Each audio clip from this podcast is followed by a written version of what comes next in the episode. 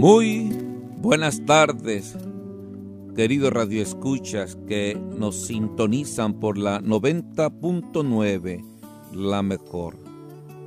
De esta afable y hermosa empresa del grupo RSN, que siempre alegremente dispone este servicio de oración, de meditación, de encuentro con Dios para suscitar en nosotros la paz, la esperanza, la fe ante la adversidad que vivimos todos por la pandemia.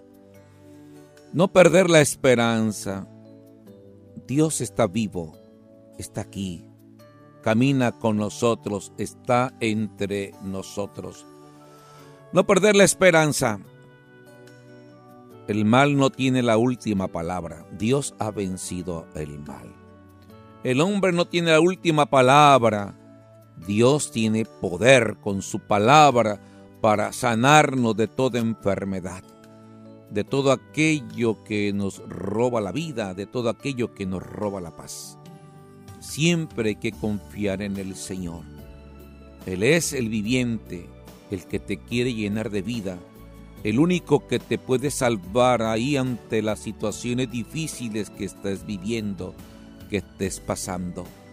El Señor está con nosotros, está a favor de nosotros. El Señor quiere salvarte y quiere mostrarte su rostro, quiere manifestar su mano extendida para bendecirte y sacarte del fango, de toda esa experiencia tan tenebrosa, tan llena de tinieblas que estés pasando en estos momentos. Confiar siempre en el Señor.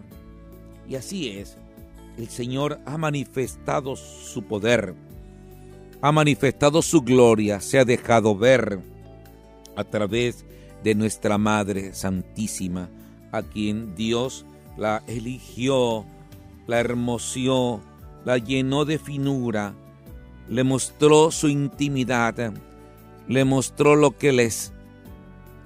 Amor, amor. Y es precisamente lo que hoy, este sábado, queremos contemplar. La belleza de nuestra Madre del Cielo, aquella que Dios se gozó en ella y quisiéramos nosotros mirarla a ella como la mira Dios, como la ama Dios. Ella es la expresión del amor de Dios. Así como Dios ama a María, así nos ama a nosotros. Así como Dios revistió a María llenándola de gracia, así quiere que seamos cada uno de nosotros. Sin mancha, sin mancha, santos, puros de corazón. A Dios le gusta la nobleza del hombre. A Dios le gusta que el hombre libremente en su obrar lo haga todo por darle gloria a Dios y hacer el bien a sus propios hermanos. Dios siempre está en un corazón que ama, en un corazón que hace el bien. Y María, su corazón siempre estaba en las manos de Dios, siempre estaba amando a Dios, siempre se inclinaba buscando el bien de los demás. Y así es nuestra Madre del Cielo. A ella le llamamos puerta del cielo porque es la puerta por donde Dios entró. Pero qué bonito nombre la llama el ángel Gabriel diciéndole llena de gracia, llena de la intimidad de Dios llena de Dios, la que está cerca de Dios, la que puede hablar de tú a tú con Dios. Por eso hay que acercarnos siempre a nuestra Madre del Cielo, que nos enseña a orar, a dialogar con Dios, porque este es el alimento vital de nosotros, sus hijos. Alimentarnos constantemente de Dios a través de la intimidad, a través del silencio, aquella que dedica su espacio, su vida solamente a Dios, aquella que se consagra a Dios, aquella que no cabe en una célula de su vida que no sea para Dios. Y así debe de estar nuestra vida, siempre alimentada por la presencia del Señor. Y así es nuestra madre, ella la llena de gracia, la esclava del Señor, la madre del Hijo de Dios, santuario de la Trinidad Santa. Ella es la mujer que albergó a Dios en su corazón y luego lo concibió en su seno. De joven, virgen, de vino, virgen madre y madre de Dios. Sí, por su sí nosotros gozamos de la presencia de Dios. Por su sí, Dios quiso venir al mundo. Por su sí, Dios mostró su rostro al mundo en ese gesto humilde y magnánimo de nuestra Madre del Cielo. Por eso siempre hay que invocar a la Virgen María, nuestra Madre. Siempre hay que repegar nuestra cabeza y nuestro corazón en su corazón inmaculado, donde se siente el latido divino de aquel que es puro amor, que es Jesús el Señor. Eh, a través de María vuelve Dios a iluminar el mundo con su presencia, porque ella es la mujer por quien la luz de Dios ha brillado en el mundo. Y esa es la buena noticia. Alégrate María, llena de gracia, el Señor está contigo. Son las palabras del ángel. Y que lo más grande en la vida, que Dios esté conmigo y que yo esté con Dios. ¿Eh? Es en María, la humilde Virgen de Nazaret, donde se produce ese nuevo inicio, ese comienzo de volvernos a Dios, ese comienzo de confiar en el Señor, aquel que se reveló a través de su Hijo Santísimo, que es el corazón divino de Jesús. Qué hermoso saludo del ángel a nuestra Madre. Dios te salve. Dios te salve. Ese mensaje de gozo para María, para toda la humanidad, de que Dios viene a salvarnos a través de ella. Y luego el ángel le dice llena de gracia favorecida por Dios. Dios te mira con amor. Por ella Dios nos mira como hijos en su Hijo muy divino. Por ella Dios se acerca a nosotros, hablarnos de corazón a corazón. Y luego le dice el ángel, el Señor está contigo. Es decir, Dios ha puesto sobre ti sus ojos y su corazón dispuesto a favorecerte, asistirte y protegerte con el poder de su brazo. Qué maravilla que Dios siempre esté con nosotros y nos cuide, nos guíe, nos lleve de su mano. Y por último dice, bendita tú entre las mujeres, escogida entre todas las bienaventuradas, ella, la mujer por excelencia, Dios la ha elegido a ella con ese bello nombre llena de gracia. Aquella que se le revela un tesoro, fuiste escogida para revelar al mundo el tesoro más bello de Dios, el milagro más bello que Dios se hace niño. Fuiste escogida para revelar el milagro más grande. Dios se hace niño. Y es precisamente nuestra Madre, la llena de gracia, la que está íntimamente unida a Dios, la que recibe de la plenitud en plenitud, es decir, la que recibe a Dios en sus entrañas por gracia y obra del Espíritu Santo. Dios la miró primero para hacerla bella, hermosa, inmaculada, santa. Y así es, queridos hermanos, en este tiempo de adviento, Dios viene a través de ella. Dios viene a través de su inmaculada concepción. Ella quiere mostrar al mundo la luz y el sol de justicia que disipa toda tiniebla y dispersa a los enemigos. Así que, queridos hermanos, el primer adviento de Dios que María experimentó fue precisamente cuando fue concebida por obra y gracia del Espíritu Santo. Por eso a ella la llamamos siempre, bendita sea tu pureza y eternamente lo seas, pues todo un Dios se recrea en tan graciosa belleza. Así es la misericordia de Dios, queridos hermanos. A veces la imaginación nos hace ver la hermosura del Señor cuando, cuando uno nos explica que cuando uno contempla es en ese pesebre el rostro de Dios. Dice uno, de veras que es un milagro patente ver a ese niño recién nacido. Él es el milagro de Dios, hacerse hombre.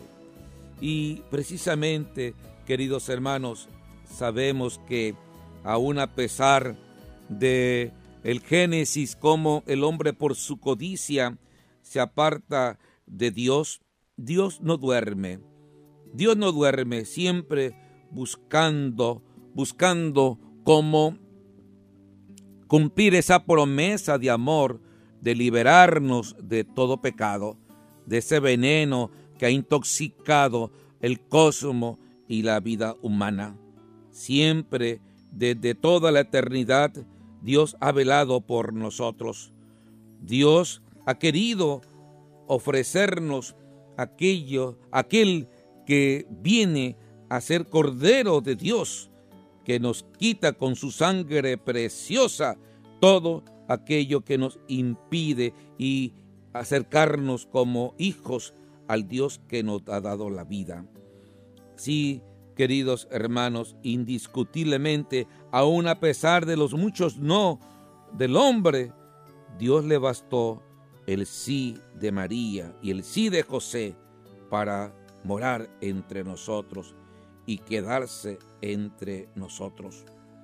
En el sí de María entró Dios a la humanidad. Si nosotros los hombres, por nuestra condición de barro, usamos más no para rechazar a Dios. Somos muy insolentes, muy desdichados. Pero aún a pesar de eso, Dios quiso venir por la humildad de la esclava que es la Virgen María.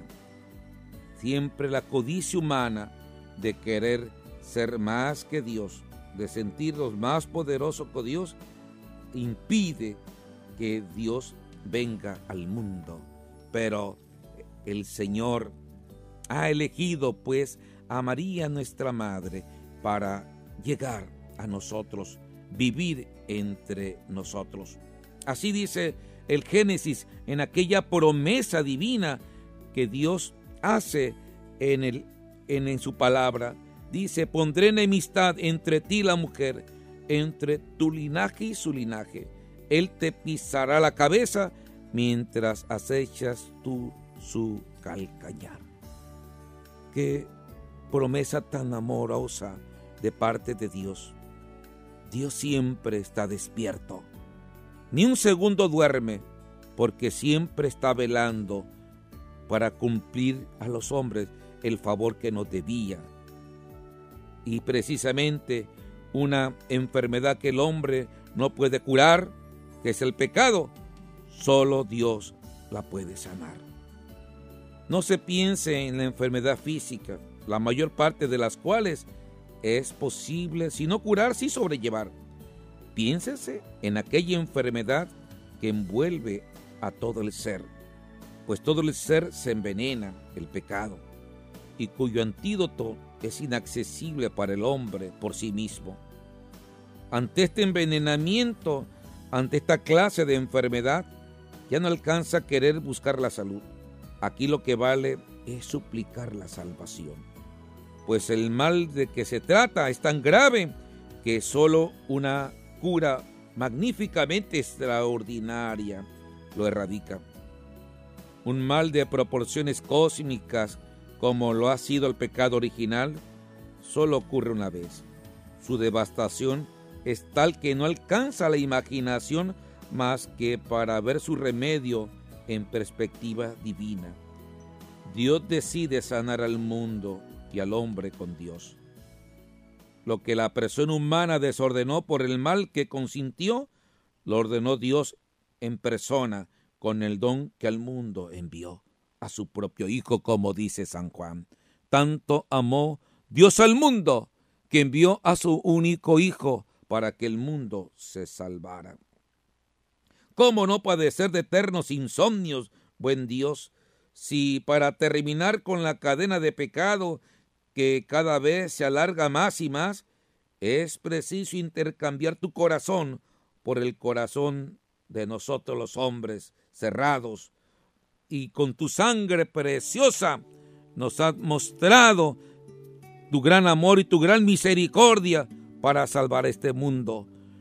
Si has ofrecido tu corazón, ofreciendo lo mejor de sí, como buen pastor, buscando a la oveja perdida, buscando la humanidad, buscando a cada hombre que se pierde, a cada mujer de este mundo que pasa. Este apersonamiento divino en el mundo ocurrió como debe de ser cuando Dios quiso. Y quiso que lo mejor del cielo y lo mejor de la tierra dialogaran y se pusieran de acuerdo. Nada a fuerzas. Una magnífica criatura celeste y por tanto hermosa buscó a una criatura humana por encargo de Dios. A una mujer buscó con clara intención de continuar la historia que en vilo dejó en la alborada. El hermoso enviado del cielo, el ángel Gabriel. Al mirar tan hermosa mujer, la Virgen le dijo, llena de gracia, el Señor está contigo, el Señor está con ella. Y la Virgen le dice, ¿quién eres tú para dirigirte así? Pregunta obligada de ella para el ángel, pues no es bien visto que un extraño se apersone confiadamente llamándola con un nombre que no es el de ella, llena de gracia. Ella recién se entera que el ángel la llama como la llama Dios. El nombre divino de María es llena de gracia, porque el Señor está con ella. Dios empieza a sanar de su insomnio cuando echa a andar su plan al transfigurar a María, llenándola de gracia, llenándola de sí, porque sólo así tendrá cabida en el mundo. Dios no cabe en un mundo que no está hecho a su medida, porque el mundo se ha desentendido de Dios. Dios tiene que hacerse al ojo en una criatura a su medida, pero jamás poseyéndola o apropiándose de ella, sino dejándose apropiar y poseer por ella en el marco de la más absoluta libertad humana posible. Por eso, ante los requerimientos de la jovencita Nazarena y las respuestas a sus dudas, el ángel no para de hablar hasta que le pone en la mesa todo el mensaje del cielo. El magnífico encuentro y diálogo entre María y el ángel Gabriel nos aclara varias cosas profundas. Dios habla a través del ángel, la voz es del ángel, la palabra de Dios. Por tanto, es Dios quien habla, al fin de cuentas. De este modo, Dios buscó y se encontró con María, y María se encontró con Dios. Nadie que se encuentre con Dios permanece estático, inalterado. Toda su vida cambia. En el caso de María, se sabe lo que se sospechaba. Si Dios la moldeó antes de su sí, lo continuó haciendo después de su sí. María es una persona particularmente ligada a Dios, de tal modo que puede ser la única persona a la que Dios se confíe plenamente después de su sí. Dios actuaba en ella y a través de ella, a tal punto y en tal medida como ella dejaba actuar a Dios en ella y en el mundo. Por eso a María le van a la perfección todos los apelativos de la creyente, la discípula, la bienaventurada, la llena de gracia. Pero el que le asienta mejor, sin la menor duda, es la de madre. Y eso derecho nadie se lo puede quitar, es la madre de Dios. Con María y por supuesto con José asistimos a esta singularísima escuela de la que abrevó Jesús y en la cual aprendió a ser hombre. En qué cuantía y en qué calidad aprendió Dios en Cristo a ser hombre en el mundo a partir de las enseñanzas de María y de José? habría que contestar sencillamente que en ellos Dios en Cristo aprendió lo mejor de lo mejor. Sin duda, Jesús tenía unos padres extraordinarios porque Dios estaba con ellos y ellos estaban con Dios. En buena medida, Jesús aprendió de ellos a ser hombre. María y José aprendieron a su lado a ser madre y padre del Hijo de Dios en el mundo, pero también aprendieron, y eso es lo mejor, a ser hijos de Dios, como debe ser. El maestro lo tenían en casa. Por eso, queridos hermanos, la medicina para los insomnios de Dios lo encontró en el sí de María. Feliz la culpa que mereció tal redentor y tal madre del redentor. Muchas gracias, queridos hermanos.